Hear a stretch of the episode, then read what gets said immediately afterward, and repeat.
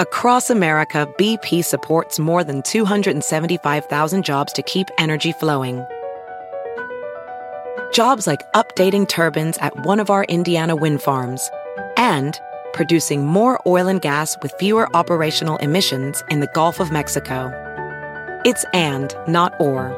See what doing both means for energy nationwide at bp.com slash investing in America.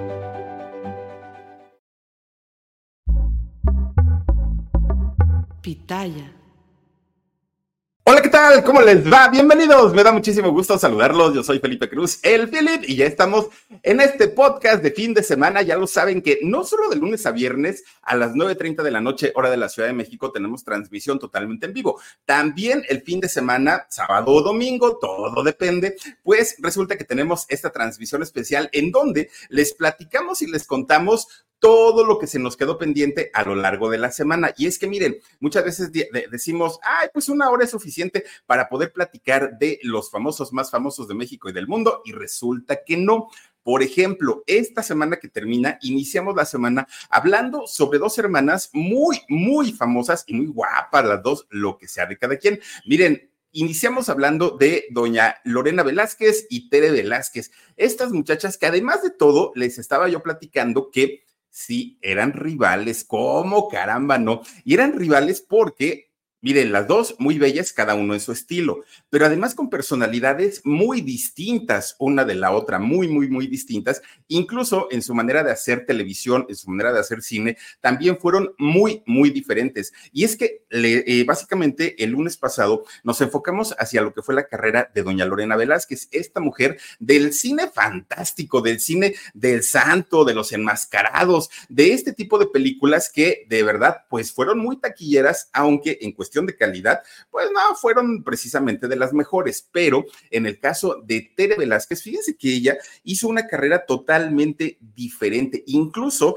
por ahí hubo un novelista francés que la bautizó como la mujer más insoportablemente femenina del mundo. Y es que si, si algo tenía doña Tere Velázquez, y digo tenía porque también les platicaba yo esta manera tan terrible en la que pierde la vida, ¿no? Un cáncer de colon terrible, terrible, y que además, fíjense que a doña Tere Velázquez le hicieron un diagnóstico mal hecho, que además eh, a ella le habían dicho que tenía una, pues, ¿cómo decirlo? Tenía una enfermedad, ¿no? Que era hemorroides. Incluso hubo un médico que se atrevió a operarla y ya operándola se dieron cuenta que en realidad, pues, no era ese el problema. En realidad era un cáncer de colon que termina quitándole la vida. Fíjense, nada más una cosa terrible. Todavía su hermana Lorena la lleva a Estados Unidos para que médicos de allá este, pudieran revisarla y sin embargo, pues ya era demasiado tarde y ya no pudieron hacer nada por doña Lorena, por doña Tere Velázquez, perdón Fíjense ustedes que la historia de ella, mucha gente dice, dice que ella nació igual que su hermana eh, Lorena, que nació en la Ciudad de México.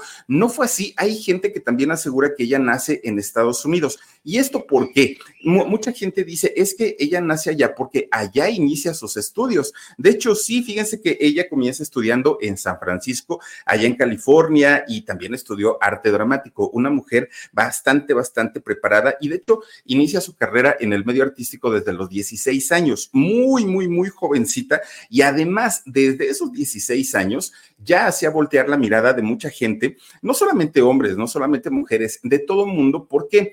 Porque resulta que era una Barbie. Doña Tere Velázquez era una mujer tan hermosa, con unas facciones muy finas, pero aparte era rubia, era alta, era muy delgadita. Y bueno, además de todo, la actitud que tenía doña Tere Velázquez, híjole, ya con eso, ¿no? Dicen por ahí que la actitud, pues, habla más que el físico. Y en el caso de ella, esto fue porque ella se sabía guapa, se sentía guapa y lo demostraba. Era una mujer que le coqueteaba a la cámara todo el tiempo. Bueno, doña Tere Velázquez logró trabajar con los grandes, grandes cómicos de la época, ¿no? Pues un Tintán, Capulina, estos personajes tan, tan, tan importantes. Incluso fíjense que la, la cumbre en la carrera de Tere Velázquez fue por ahí de los años 60, 1960, 1961, por ahí más o menos, cuando hace una película con don Germán Valdés Tintán que se llama Suicídate, mi amor. A partir de ahí la carrera de Tere Velázquez, bueno, se fue al cielo literalmente. Fíjense ustedes que eh, cuando Tere, Tere Velázquez, eh, junto con su hermana, comienza su carrera en el cine, mucha gente decía, es que yo no entiendo por qué Lorena se va con estos personajes como lo son El Santo, como son estas películas de vampiros, de monstruos y toda, pues que, ya sabemos, aparte y se los platicaba yo el lunes, era, es de risa al día de hoy, ¿no? Ver estas películas de vampiros donde se veían los alambres de los, de, de los, estos murciélagos y donde los cierres de las máscaras de los monstruos y todo. Por otra parte, Tere Velázquez hacía un cine mucho más artístico. Y, esto fue durante prácticamente toda su carrera. Incluso fíjense ustedes que en muchas ocasiones le decían a Tere Velázquez, Tere, ¿por qué no te vienes con nosotros a hacer películas del santo y todo? Y ella, ¿qué creen que decía? Ay, no, yo no hago churros, esos dénselos a mi hermana. Así decía, porque, te, porque Lorena sí los hacía, hacía este tipo de, de, películas, ¿no? Y le gustaba. Pero además Lorena, gracias a eso, pues ganó muchísimo dinero, porque el santo le pagaba y le pagaba muy bien. Tere no lo quiso hacer de esa manera. Pero bueno, fíjense que eh, si algo distinguió durante toda su vida a doña Tere Velázquez fue pues esta manera de ser tan alocada, porque no era precisamente una chica sumisa, no era una chica tranquila, no, no, no, todo lo contrario. Tere Velázquez era alocada y mucho, tenía un carácter coqueto, extrovertido, explosivo, impulsiva. Bueno, esta mujer, ah, eso sí, le ponían una cámara enfrente y la señora en automático ya estaba coqueteando, ya estaba sonriendo, ya estaba mostrando lo que ella tenía y que era mucho, ¿no? Entonces, pues el, incluso este carácter le trajo varios problemas con Lorena, su hermana, porque su hermana le decía, ya, tranquila, quieta, quieta, ¿no? Porque siempre incluso le robaba cámara. A veces había gente que iba, a entrevistarlas a las dos, a Tere y a Lorena, y, Tere inmediatamente, ah, se ponía en primer plano y no dejaba que hablara a su hermana, y eso les trajo mucha rivalidades, muchos problemas, claro, problemas que finalmente se tienen entre hermanos y que al pasar el tiempo, pues ya se, las cosas quedan en el olvido. Pero fíjense ustedes que dentro de la vida romántica, dentro de la vida sentimental de Tere Velázquez, existieron dos personas que no fueron sus esposos y sin embargo fueron de los grandes, grandes amores de eh, doña Tere Velázquez. Uno de ellos, fíjense nada más, fue nada más ni nada menos que con el mismísimo Emilio el Tigre Azcárraga. Fíjense, este personaje del que ya hemos hablado y que si algo le podemos aplaudir a don Emilio el Tigre Azcárraga es esa visión que tenía, bueno, aquí no las está poniendo Dani con don eh, Cordero, don este, mm, Joaquín Cordero, pero en realidad pues doña Tere estuvo durante mucho tiempo en una relación con Emilio el Tigre Azcárraga. Fíjense ustedes que esta relación, pues desafortunadamente no prosperó. Y ahora, híjole, les voy a platicar lo que, lo que ocurrió en una ocasión, porque doña Tere Velázquez, siendo una mujer tan hermosa, de verdad que todo el mundo quería con ella. Y me refiero a políticos, empresarios, a deportistas, a gente del público. Bueno, todo el mundo quería con doña Tere por esta manera tan especial que tenía de, de Pero además resulta que otro de sus grandes amores que tuvo doña Tere Velázquez fue nada más ni nada menos que el vampiro de la zona rosa. Y me refiero a don Enrique Rocha, el de la vocesota. Con él, fíjense que también eh, mantuvo un romance, pero también sabemos que don Enrique Rocha era mujeriego de hueso colorado, algo que pues a Tere no le gustó y tampoco llegaron a nada. Con quien sí, fíjense que con quien sí se casó eh, Tere Velázquez y de hecho se casaron en el año 63, fue con 1963, fue con un actor venezolano, Espartaco Santoni, que hay una historia bien interesante con Espartaco. De hecho, Espartaco, este actor eh, venezolano, era casado.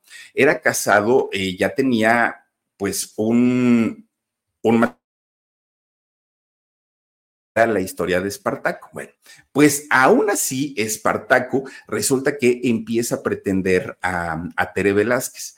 Tere Velázquez, para aquel momento, cuando Espartaco la estaba pretendiendo, Tere estaba de romance con Emilio el Tigre Azcárraga, que ustedes imagínense, siendo el hombre más importante del país en aquel momento, el hombre que quitaba y ponía presidentes en México, el hombre que decidía el rumbo de la comunicación, de las noticias, de lo que los mexicanos debíamos y no deberíamos de ver, este hombre resulta que pues era su novio, ¿no? De, de Tere Velázquez, hasta ahí todo bien.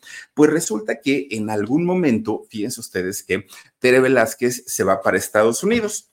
Llega allá en Estados Unidos y resulta que allá se encuentra a Espartaco, este hombre que pues la pretendía y la pretendió durante mucho tiempo.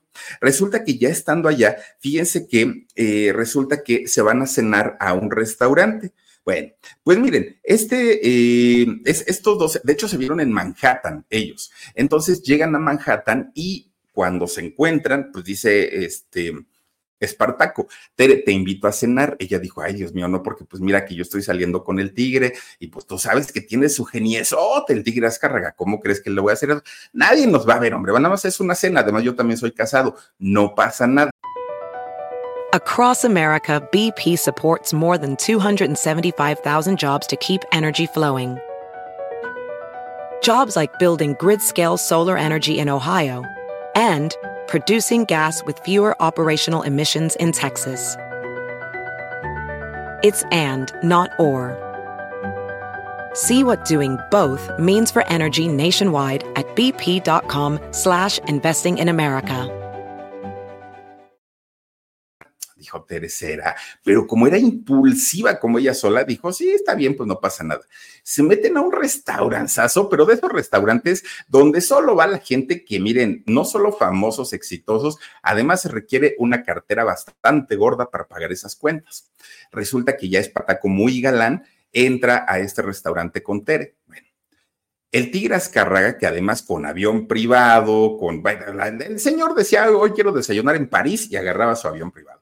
Hoy quiero comer en talado y agarraba su avión privado. Bueno, pues mientras ya les habían puesto las velitas del vino, todo, ¿no? La, champaña, todo, ya estaba en la mesa. De repente, pues Tere con Espartaco estaban sentados ahí en un lugar muy bonito, contemplando la, la, atardecer, todo, todo, todo muy padre.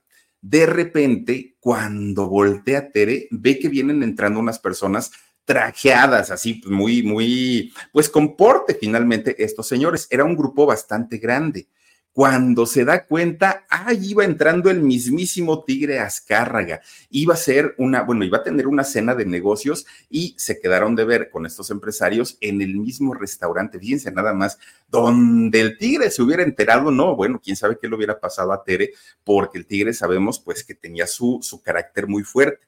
En ese momento Tere dijo, en la torre, ¿y ahora qué hago? Porque este señor sin bebé, Dios mío, bueno pues resulta que ella se hace como la que, ay, se me cayó un arete, no, un pendiente, dijo ella, se me cayó un pendiente y se agacha justo en el momento en el que iba cruzando su novio, Emilio el Tigre Azcárraga, pero obviamente con toda la intención de que no la viera, porque debe haber dicho, ahorita aquí me va, me va a armar un escándalo el tigre pues resulta que ella se queda agachada, ¿no? Pues eh, ahí en la mesa dijo en lo que nomás veía los pies que iban caminando. Resulta que en la mesa de al lado, donde estaba sentado Espartaco con Tere, había otro personaje muy conocido también, medio loco, la verdad que sí. Estaba Eugenio Salvador Dalí, fíjense nada más, este hombre que cómo hizo batallar a don Jacobo Zabludovsky en aquella entrevista, ¿no?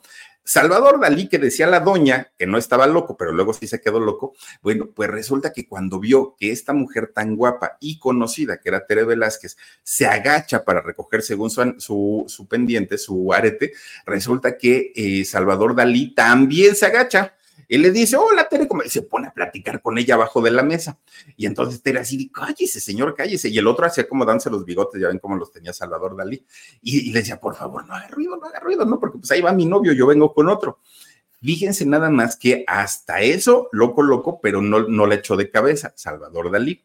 Ya luego Salvador fue a saludar al tigre y todo. Bueno, inmediatamente Espartaco, miren los bigotazos de, Salvador Dalí. Oigan, después de esto, fíjense que Espartaco dijo, ¿sabes qué, Tere? Vámonos, porque donde aquí me agarre el tigre, no, no, no, no, no, tú no sabes, este señor es el mismísimo diablo, dijo. Bueno, pues resulta que después de esto, Tere, pues como que ya no se sintió tan a gusto porque además sabía perfectamente que había, este, pues traicionado, ¿no? De alguna manera la confianza del tigre. No llegó a nada. Además, don Emilio Azcárraga Vidaurreta tampoco hubiera permitido que esa relación terminara en matrimonio, porque eh, el padre del tigre siempre le dijo a las actrices, para lo que son. Tú diviértete con ellas, pero el día que te quieras casar, te quiero ver casado con una señorita de sociedad y no con artistillas, no con, con empleadas de nosotros. El papá jamás lo hubiera permitido. Bueno, a doña Silvia Pinal no la quería Emilio Azcárraga Vida Urreta justamente por ser actriz. Fíjense, ahora sí que cualquier familia en cualquier parte de México hubiera dado la vida por eh, tener entre sus familiares a doña Silvia Pinal y don Emilio Azcárraga Urreta dijo, no, no, no, con esa mujer no, porque es una actriz y es una empleada de nosotros. Así es que simplemente no, mándala por un tubo. Y lo, y lo que le decía el papá de don Emilio Azcárraga, úsalas, tú no te preocupes, agarra una y otra y otra, pero ya para algo serio no, ahí sí tiene que ser una eh, muchacha de la alta sociedad. Fíjense que después de esto, después del truene de Tere Velázquez con Emilio el Tigre Azcárraga, eh, llega a un acuerdo en el que eh, se iba a casar con Espartaco, ¿sí? Pero Espartaco era casado. El asunto fue que Espartaco tuvo que divorciarse de quien era su esposa en aquel momento para poder contraer matrimonio con Tere Velázquez. ¿Qué pasa después? Digo, eh, de, hecho, fíjense que de cuando se casa Tere Velázquez con Espartaco es cuando se convierte en mamá. De hecho, tiene a sus dos únicos hijos, Espartaco Jr. y Paola, si no estoy mal, es el nombre de, la hija de, Tere Velázquez que por cierto, eh, Paola es presentadora, es actriz también. Oigan, si ustedes ven a Paola, ahorita les corrijo el nombre, pero si ustedes ven a la hija de Tere Velázquez con eh, el parecido con doña Lorena son igualitas. Bueno, mucha gente piensa que en realidad es hija de Lorena y no de Tere. Bueno, la realidad es que es hija de Tere. Fíjense ustedes que eh, el matrimonio de Espartaco y de Tere no dura tanto, bueno, son que como 10 años más o menos juntos y terminan pues porque ya no se entendían, ya no se llevaban pues, pues nada bien. Ahora, resulta, fíjense ustedes que cuando ya estaba separada, ya estaba divorciada, eh, eh, Teresa Tere de Espartaco, resulta que Espartaco recibe una denuncia de Marujita Díaz. ¿Quién era Marujita Díaz?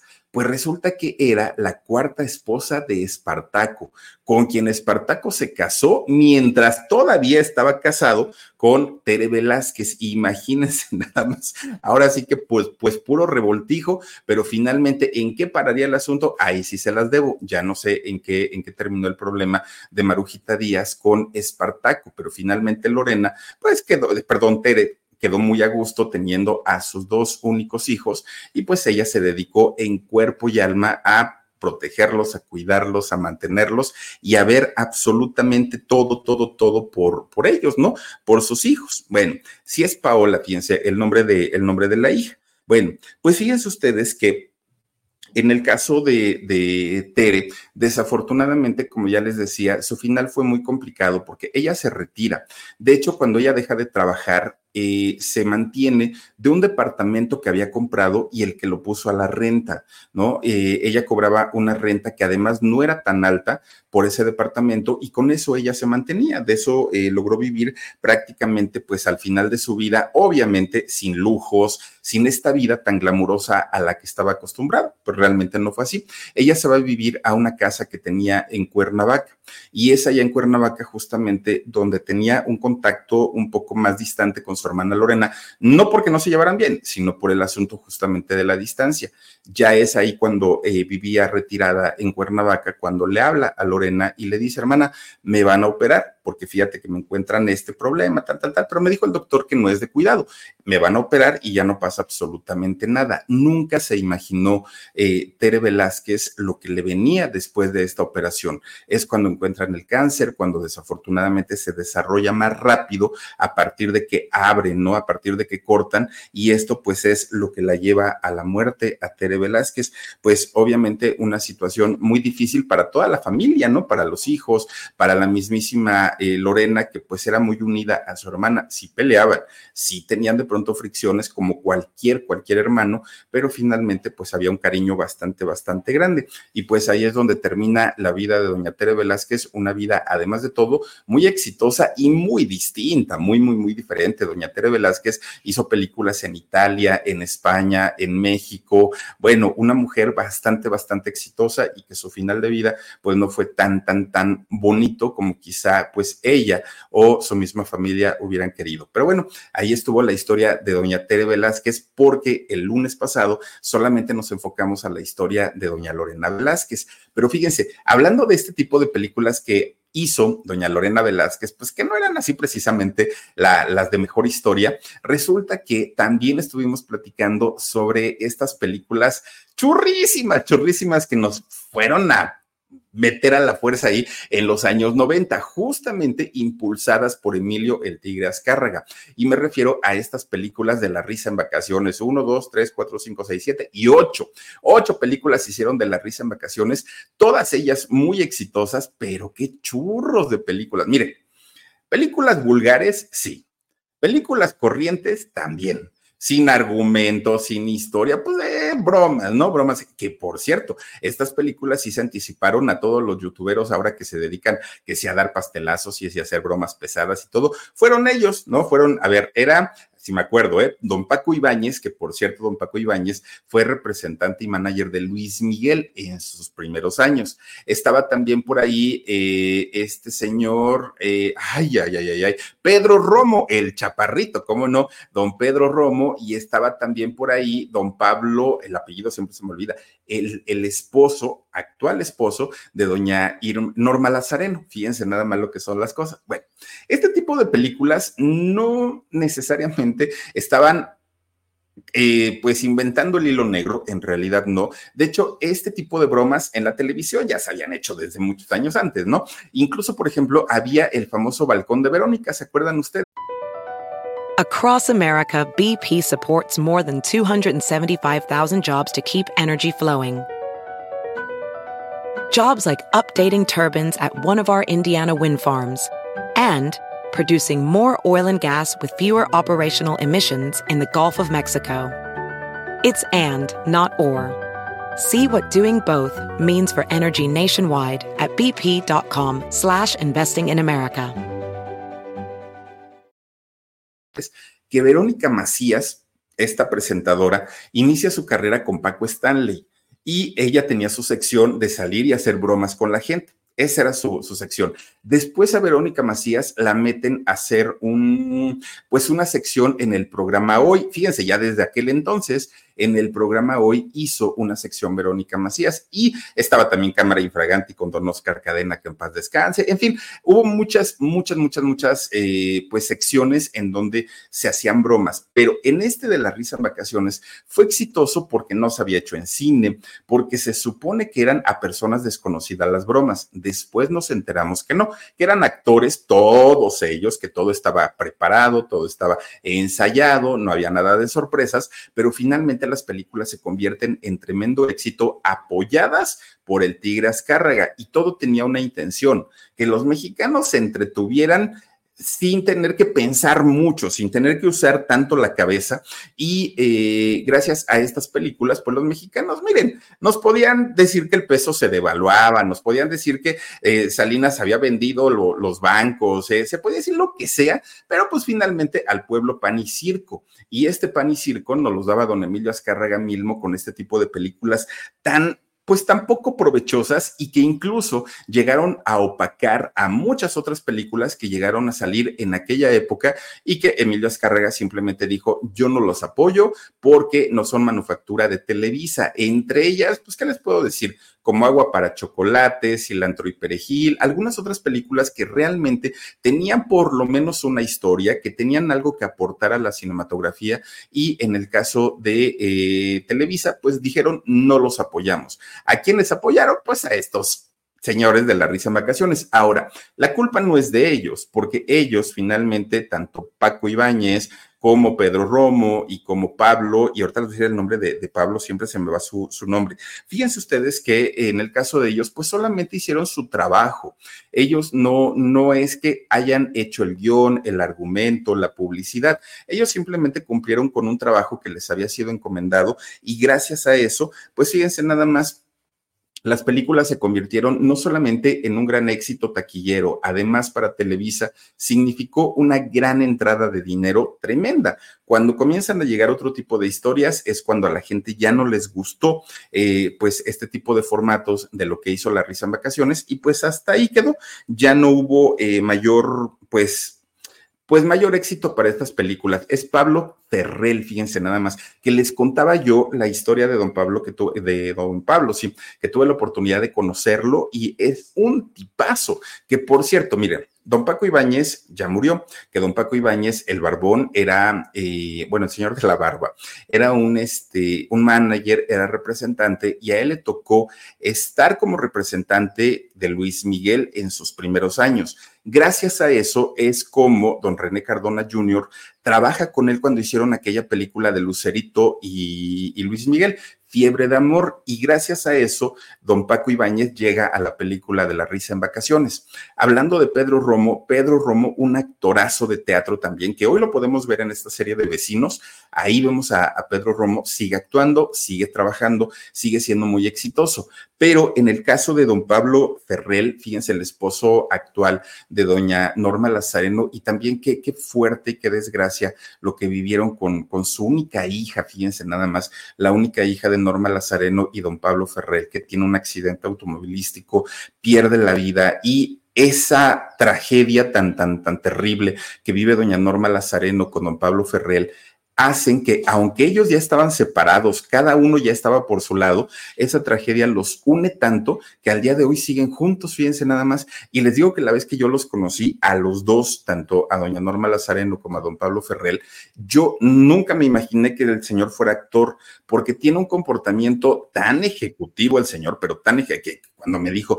sí, yo hice la risa en vacaciones, dije, ay, no, ¿cómo cree usted? Sí, dice, yo salí ahí en la risa en vacaciones Sí, lo que pasa es que hoy ya no se dedica a actuar, hoy ya se dedica a su profesión, que es ser abogado. Dije, ah, pues con razón. Y miren, ahora sí parece muñequito de pastel, ¿eh? Don Pablo Ferrer ya se ve muy guapetón, muy elegante el señor, y sí, ya no tiene nada que ver pues con este tipo de películas que hizo como en La risa en vacaciones. Bueno, pues miren, este tipo de películas que fueron tan criticadas y que además dieron pie para que Televisa hiciera una serie de churros tan, tan, tan espantosos como la película de Garibaldi, como la película de Alejandra Guzmán, como las películas de la Trevi. A mí me gusta Gloria Trevi, pero oigan, las películas son un churro tremendo, aunque las sigo viendo, también es eso se los tengo que decir.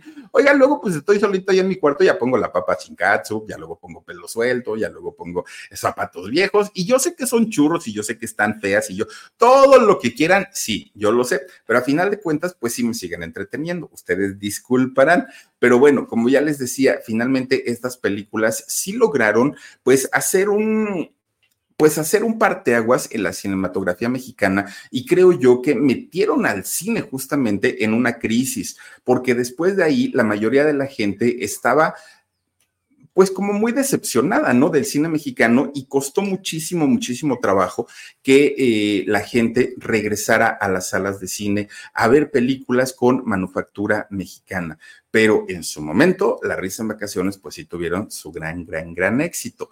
Fíjense, ahora sí que hay de cine a cine y de películas a películas, porque resulta que ya ven que ahora que, que anda tan, pues tan anunciado y tan polémico todo lo que tiene que ver con Eduardo Verástegui y esta presentación de su película Sonido de Libertad, que miren, lo hemos dicho una y mil veces. El concepto de la película creo yo que es de los mejores. La historia creo yo que si se está basando en una realidad, es cruda, sí. Es real también y es algo que ya no debería pasar en este tiempo. Y nos referimos a la trata de personas y sobre todo al abuso y explotación infantil. Son ese tipo de cosas que en este 2023 todavía se sigue luchando para que dejen de, de pasar, para que dejen de existir. Pero fíjense ustedes, resulta que el pasado miércoles, de hecho ya teníamos nosotros planeado de quién íbamos a hablar y cómo, cómo iba a estar todo el asunto, pero oigan, se hizo tendencia mundial un, un, acontecimiento que ocurrió en Quito, Ecuador. Y es que resulta que, fíjense, ese día, justamente el miércoles, en la tarde, Eduardo Verástegui, este actor, cantante, productor, director, empresario, no hace de todo, ¿no? Este, político, ya, ya, ya, ya sabemos, ¿no? Y que no canta.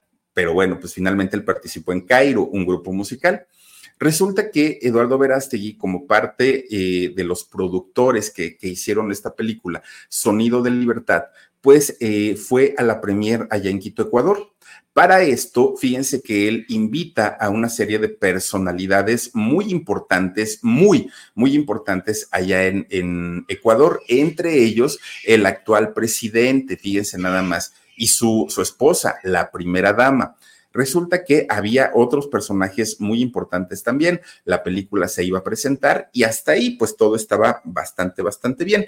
Pero como va a haber elecciones presidenciales justamente allá en Ecuador, ahorita es tiempo de campañas políticas. Entonces, pues mientras por un lado en el cine allá en Quito, Ecuador, se estaba presentando o se iba a presentar más bien esta película Sonido de Libertad, en un lugar muy cercano a este cine, había un mitin político, ¿no? Un, acto de campaña política en donde un personaje importante de la política de allá, don Fernando Villavicencio, un eh, personaje que además es un asambleísta nacional y candidato por el movimiento Construye a la presidencia de este país, resulta que estaba haciendo pues su campaña buscando tener un mejor lugar dentro del posicionamiento de los candidatos eh, pues para elección a la presidencia.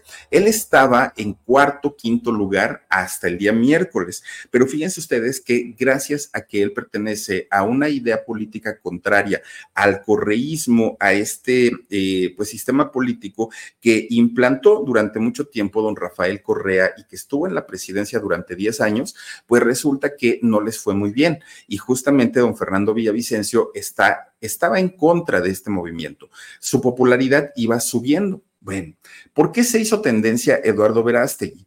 Porque antes de proyectar esta película, Sonido de Libertad, de repente todo mundo dijo, hubo un atentado y en este atentado estuvo Eduardo Verástegui y todo. Bueno, recordemos que Eduardo ya había tenido un, eh, pues digamos, amenazas por haber hecho este tipo de películas. Entonces, Across America, BP supports more than 275,000 jobs to keep energy flowing. Jobs like updating turbines at one of our Indiana wind farms and producing more oil and gas with fewer operational emissions in the Gulf of Mexico. It's and, not or. See what doing both means for energy nationwide at bp.com slash investing in America. Mucha gente relacionamos y dijimos, no, pues seguramente iban por Eduardo. Resulta que no, fíjense ustedes que eh, se dice que mientras el candidato, bueno, no se dice, hay videos incluso, que no los vais a poner, Dani, porfa. Eh, fíjense que hay, hay un video en donde muy, muy a la Luis Donaldo Colosio que ocurrió aquí en México en 1994, allá en Lomas Taurinas, resulta que Fernando Villavicencio había terminado su mitin iba a subir a su coche y al, de, hecho ya lo habían metido al coche cuando de pronto comienza el tiroteo. Más de 40 disparos, imagínense nada más, más de 40 disparos, hirieron a más personas, obviamente al candidato pues le quitan la vida en ese momento y muchas personas pensamos que este candidato era parte de los invitados de Eduardo Verástegui a la premier de, de esta película Sonido de Libertad. No fue así pero fíjense, les voy a, les voy a platicar un poquito y, de manera muy rápida quién era eh, este candidato Fernando Villavicencio.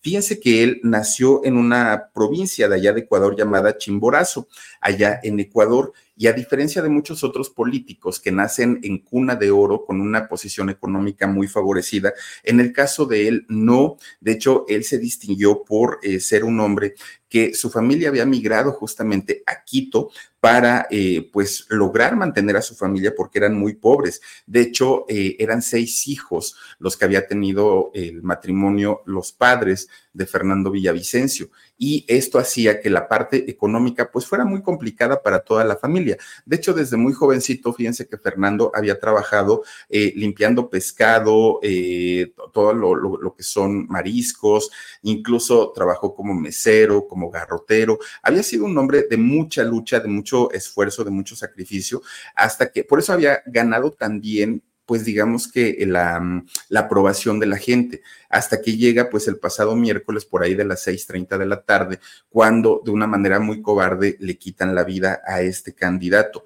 Obviamente, en un lugar muy cercano de este sitio se estaba llevando a cabo lo que iba a ser la presentación de la película de Eduardo Verástegui. Estaba el presidente actual de, allá de este, Ecuador. Es cuando las autoridades y obviamente gente del gobierno deciden sacar a todos los invitados especiales de esta sala de cine, treparlos a un avión privado y sacarlos eh, de Quito con un rumbo desconocido Obviamente no iban a decir a dónde los llevaban, porque esto podía poner en más peligro a eh, Eduardo y a toda, a toda la comitiva que estaban ahí. Fíjense ustedes que Eduardo, después de esto, obviamente, pues todo el mundo quería saber su, su opinión, quería saber qué pasaba por su mente al enterarse que había habido un atentado muy cerca de donde él se encontraba.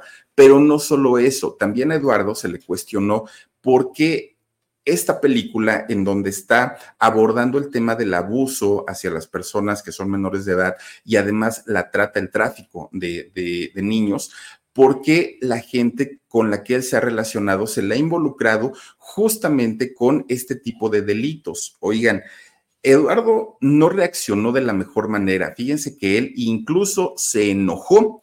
Fíjense nada más que Eduardo Verástegui dijo, porque miren, hay, hay, un, hay un personaje que se llama Fabián Marta, que de hecho eso lo platicábamos también eh, a la semana pasada, creo, en el programa de Shock, porque este señor Fabián Marta recién fue arrestado y recién fue acusado de haber mantenido eh, pues privados de su libertad a varios menores de edad. De hecho, este señor, Fabián Marta, fíjense ustedes que tuvo que pagar una multa de 15 mil dólares para poder llevar el proceso fuera de la cárcel, pero resulta que va a tener que regresar a comparecer el 28 de agosto y de encontrarse culpable, Fabián Marta, podría pasar en, en, la cárcel desde 10 años hasta mantenerse en cadena perpetua. Imagínense, no es cualquier cosa, porque estamos hablando que uno de los inversionistas que puso dinero para que se hiciera esta película Sonido de Libertad, pues está acusado de cometer el mismo delito que están denunciando en la película. Esto se le, cuestionó a Eduardo Verástegui. ¿Y saben cuál fue la respuesta? Bueno, Eduardo se enojó y Eduardo dijo, a ver, son más de seis mil personas las que pusieron dinero para la película. Yo no puedo controlar lo que hacen todos. Además, pues miren, si a nuestro Señor Jesucristo, teniendo once nada más, uno, uno malo se le coló, imagínense yo que tengo seis mil ahora ya comparándose con Jesucristo, ¿no? Ya Eduardo Veraste y en serio que ya enloqueció, yo no sé qué le pasó, pero ahora ya se siente Jesucristo, dice, pues al otro se le metió, se le coló uno malo, ¿no? Y nada más eran once, imagínense a mí que son seis mil inversionistas, dijo Eduardo. Entonces, pues que no, que él no podía eh, vigilar nada y pues que total, aparte de todo, él ni lo conocía. Fíjense lo que son las cosas. Primero fotografiándose, primero enseñando y presumiendo a todos sus amigos. Y cuando los amigos le salen puercos, entonces ya no los conozco. También acuérdense que se tomó la foto con el rabino, que luego salió igual de marrano. Acordémonos también toda la gente del Vaticano con la que da, ah, no, muy cuate, muy, muy cuate, y todo ahí en el Vaticano, las porquerías también que se hacen. También recordemos su gran amistad con Antonio Berumen, demandado, denunciado legalmente por varios jovencitos por acoso y por abuso. Y Eduardo es su, gran cuate, su gran amigo. Bueno, también dice que es casi, casi Jesucristo, Antonio Berumen. Está muy, muy, muy criticado ahora eh, justamente Eduardo Verástegui. Y no solo eso, ahora resulta que además de ser prácticamente un santo, también quiere ser presidente de la República. Fíjense nada más. Ahora sí que, ¿a dónde vamos a parar? Diría por ahí el Buki, ¿no? Pues imagínense con este tipo de, de personajes tan complicados y tan, tan, tan cínicos aparte de todo, porque miren, lejos de dar una respuesta que pudiera dejar tranquila a la audiencia, al público, ah, no, Eduardo todavía se enoja, todavía se pone al brinco y todavía dice, pues si yo qué quieren que haga, pues yo no puedo controlar a todos. Sí, efectivamente, Eduardo, no es que eh, digamos que tú lo haces, el problema es que toda la gente o la gran mayoría de la gente con la que tú te relacionas están involucrados o se les han involucrado con tremendas porquerías y tú dices, pues es que yo no sabía, ah, mira nada más, que abusadito, ¿no? Pero bueno, oigan, pues ya nada más, porque miren, hasta hacemos corajes y se nos seca la boca, se los curamos cuando hablamos de estas cosas tan terribles. Pero bueno, si ustedes dicen, es que yo no sé, pero hoy me levanté con el pie izquierdo, es que yo no sé, pero hoy todo el día me ha ido re mal No, hombre, es que entonces no han visto el video que hicimos de Gary Coleman. ¿Se acuerdan ustedes de esta serie de blanco y negro? Este muchacho morenito, chiquito, que bueno, ya tenía 18 años y todavía la, seguía haciendo de niño, pero la seguía haciendo de niño Gary Coleman porque en realidad tenía aspecto de niño. Él nunca creció, de hecho se quedó con un metro 42 centímetros, muy chaparrito. Y miren, la historia de terror para este muchacho inicia prácticamente desde que nace. Imagínense ustedes, imagínense, imagínense, ¿no? Llega el momento del, alumbramiento, llega el momento del parto.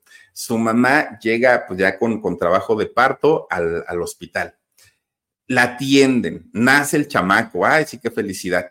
De repente, pues le dice el doctor a la enfermera, enfermera, llévele al niño a la mamá para que le dé pecho. Y cuando llega a la cama donde estaba la mamá, pues la cama tendida, ya no había nadie. Oigan, y la mamá de este chamaco, pues se fugó. Ahí lo pasó a aventar, fíjense nada más, al, hospital, no le importó a la señora. Después de allí, otra enfermera dijo, no, pues ahora hay que, hay que este, darlo en adopción, pues ni modo de que qué hacemos con el chamaco. Lo dan en adopción al chamaco. Al ratito, pues empiezan a meterlo ya directo a la, a la, televisión, a hacer series, se hace de dinero. No, al ratito los papás adoptivos le roban su dinero, pobre chamaco. Independientemente a eso, nace con una enfermedad congénita en donde sus riñones, uno de ellos no funcionaba nada y el otro funcionaba al 50%. Desde pequeñito, Gary Coleman fue dializado. Imagínense si ya para una persona adulta una diálisis es muy cansada, para un pequeñito debe ser lo más terrible. Tenía que ser dializado, pero además de ser dializado y terminando de las diálisis, que terminaba muy cansado, Gary Coleman tenía que ir a cumplir con su contrato y hacer la serie. Y tenía que sonreír y tenía que, que sacar lo mejor de él, porque nosotros como público ni enterados estábamos que el chamaco traía la diálisis. Imagínense nada más que terrible. Una, una, historia de verdad de terror para él, porque a medida que crecía, las cosas iban complicando cada vez más. Cuando Gary entra a la adolescencia, de entrada se da cuenta que no crece, pero además sus rasgos físicos tampoco eh, cambiaban tanto. Cuando él comienza a sentir atracción por las chicas, fíjense que ellas no, no lo volteaban a ver. ¿Por qué?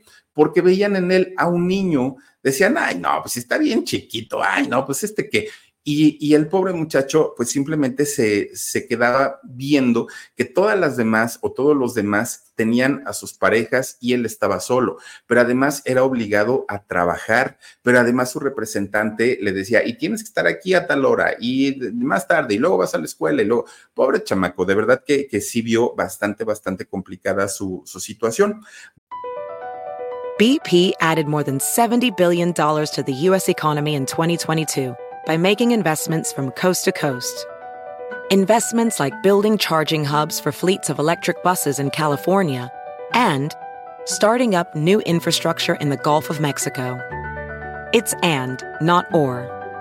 See what doing both means for energy nationwide at bp.com slash investing in America. Bueno, Gary Coleman finalmente a los 42 años después de haber vivido pues una vida bastante dura, bastante complicada, bastante difícil, pierde la vida en una manera de una manera tan, tan extraña. Fíjense que él estaba casado, a final de cuentas sí logra casarse, pero resulta que eh, cuando él se casa, eh, Gary Coleman, pues después de un tiempo se da cuenta la esposa, ella se da cuenta que eh, Gary en verdad se comportaba como un niño. Había hecho durante ocho años la serie de blanco y negro. Entonces, cuando él se casa, no no veía su, su, vida como un adulto, sino la seguía viendo como un niño.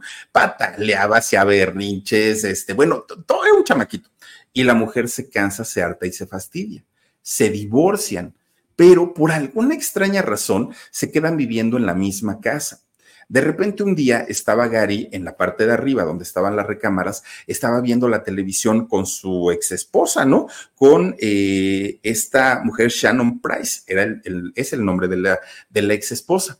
De repente eh, Sharon, fíjense que le dice, ay Gary, se me antojaron unas palomitas de maíz, ¿me las haces? Sí, está bien baja a la cocina. Según lo que narra Sharon, es que de repente escuchó un trancazo, un golpe en la cocina, ella baja y que ya estaba tirado ahí el pobre chamaco, ¿no? Que ya estaba tirado, que ya había un charco de sangre y que nunca supo qué fue lo que pasó.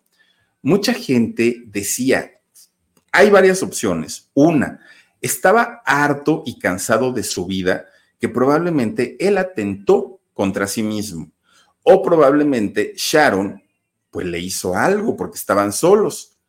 Y la última es que en verdad le haya pasado pues un accidente vascular, lo que haya, lo, que haya sido. Ahora, fíjense nada más, resulta que eh, después del fallecimiento de, de, Gary Coleman, sus problemas no terminaron. Resulta que dentro de su propio funeral estaba pues la, familia, ¿no? Pues todos viendo a ver qué era lo que iba a pasar. Y resulta que llega una mujer llamada Anna Gray Resulta que Anna Gray era una gran amiga de, de Coleman, gran, gran, gran amiga. Y de lo que se entera la familia y la mismísima eh, Shannon Price, ex esposa de Gary, es que él había nombrado como albacea de todos sus bienes a esta gran amiga Anna Gray. Y ella era la que se iba a quedar con todas las propiedades o el poco dinero, ¿no? Que le había quedado a este actor. Pero fíjense ustedes que ahí empieza el pleito Ahí empiezan a discutir con que no, me lo dejó a mí, no, él era mi ex esposo, no, pero nosotros éramos sus padres, no, y todo el mundo quería tener dinero. Al pobre hombre, ni quien lo pelara, pero finalmente el dinero, pues obviamente sí lo querían. Resulta que a final de cuentas la ex esposa le dijo al juez, oiga señor juez, pero pues sí nos divorciamos, pero ¿qué cree? Pues seguíamos viviendo juntos y además pues él me trataba re bien y todavía este compartíamos cuentas y todo. Pero el juez le dijo, sí señora, pero hay un acta de divorcio y a usted ya no le toca nada por parte de los padres también dijeron, oiga, señor juez, pero nosotros lo adoptamos con tanto amor, con tanto cariño. Sí, señora, pero recuerde que su propio hijo la demandó por robo, porque ustedes te quedaron con todo el, producto de su trabajo y eso no se vale. Así es que tampoco se les va a quedar nada pues la ganona fue Ana Gray, fíjense, la gran amiga de, Gary Coleman, ella es quien se quedó con todo. Y él así lo designó, digo, tampoco es que haya estado mal. Afortunadamente, pues a toda esta gente que rodeó a este pequeño actor, pues, eh, pues no les tocó nada, abusaron mucho durante tanto tiempo que a final de cuentas él decidió a quién dejarle y que por lo menos lo que, lo que logró recuperar de lo que le robaron había sido arriba de un millón y medio de dólares. Entonces, pues un buen dinerito sí se lo dejó a su amiga, afortunadamente. Y ya nada más para cerrar la semana, oigan, ¿qué tal con la historia de este muchacho Kuno Becker? Fíjense que Kuno tiene la, porque no, no, no se le ha quitado, tiene la mala fama de ser un actor grosero, pedante, altivo, y sí, en realidad, pues sí, sí, sí lo fue durante mucho tiempo, porque, pues miren, de entrada viene de una muy buena familia. Su mamá es hija de una de las hermanas de doña María Félix. Nada más, pues por ahí podemos entender de dónde viene pues tanta altanería, ¿no? Pues sí, sí, doña María Félix no se distinguía precisamente por ser una mujer noble, sumisa, este, no, no, no, no, no, era todo lo contrario. Y en el caso de Cuno, algo hay que reconocerle, que Kuno Becker cuando inicia su carrera como actor no hace alarde de este parentesco con María Félix. Lo supimos mucho tiempo después, cuando él ya tenía una carrera importante en la televisión, que por cierto, él inicia su carrera como músico, como violinista y de hecho se fue a preparar a Austria. Oigan, tampoco es que sea un músico improvisado, no, muy guapetón Kuno Becker además de todo. Y fíjense que cuando él regresa de haber estudiado en, en Austria, resulta que eh, Kuno Becker decide no dedicarse más a la música y ahora su, su, mundo, su camino, se enfocaría a la actuación. Obviamente a su mamá esto no le gusta porque la mamá es un, una mujer que es terapeuta, psicoterapeuta, pero además eh, pues ama la música quería que Kuno se dedicara justamente a, eh, pues, tocar algún instrumento, a dar conciertos, que de hecho Kuno sí lo hizo, dio conciertos con su abuelita aquí en México y en California,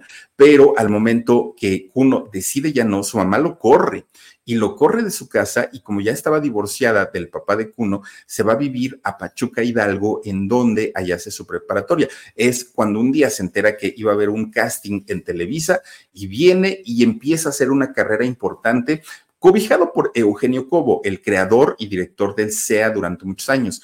Resulta que Kuno Becker, fíjense que de la noche a la mañana decide no hacer más telenovelas, decide alejarse, primero eh, comenzó siendo actor de cine y posteriormente se hace productor, que como productor y director de películas, la verdad es que no le ha ido bien, la verdad es que es un personaje muy criticado, muy, muy, muy eh, criticado por la forma de hacer sus películas, sin embargo, pues también hay que reconocerle, ¿no? Que eh, pues ha logrado hacer una carrera importante en el cine, es reconocido ahora como, como cineasta, lo que sí también hay que decir es que fíjense que aunque él se cuidó mucho de caer en las drogas, en, el alcoholismo, sí le pasó y sí lo hizo. Kuno Becker tocó fondo, eh, Kuno Becker sí llegó a, estar muy metido en, los vicios, en los excesos, incluso se llegó a presentar en entrevistas de televisión y radio alcoholizado y bajo el, influjo de algunas sustancias tóxicas.